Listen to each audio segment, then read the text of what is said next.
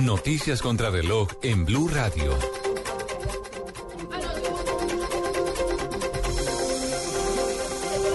clara su posición frente a la iniciativa para lograr la revocatoria del alcalde mayor de Bogotá, Gustavo Petro. Mientras algunas apoyan sin dudar la revocatoria, otros prefieren consultarlo con las bases del partido para tomar una decisión. Así quedó claro tras una reunión de los cabildantes con el representante Miguel Gómez, impulsor de esta iniciativa.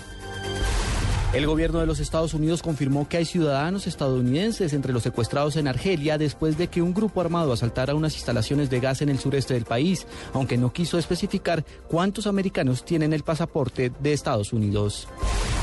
El presidente venezolano Hugo Chávez, hospitalizado en La Habana desde hace más de un mes, agradeció a la Fuerza Armada de su país la lealtad hacia él. Lo hizo a través del vicepresidente Nicolás Maduro en un acto con militares desarrollado en una academia de Caracas.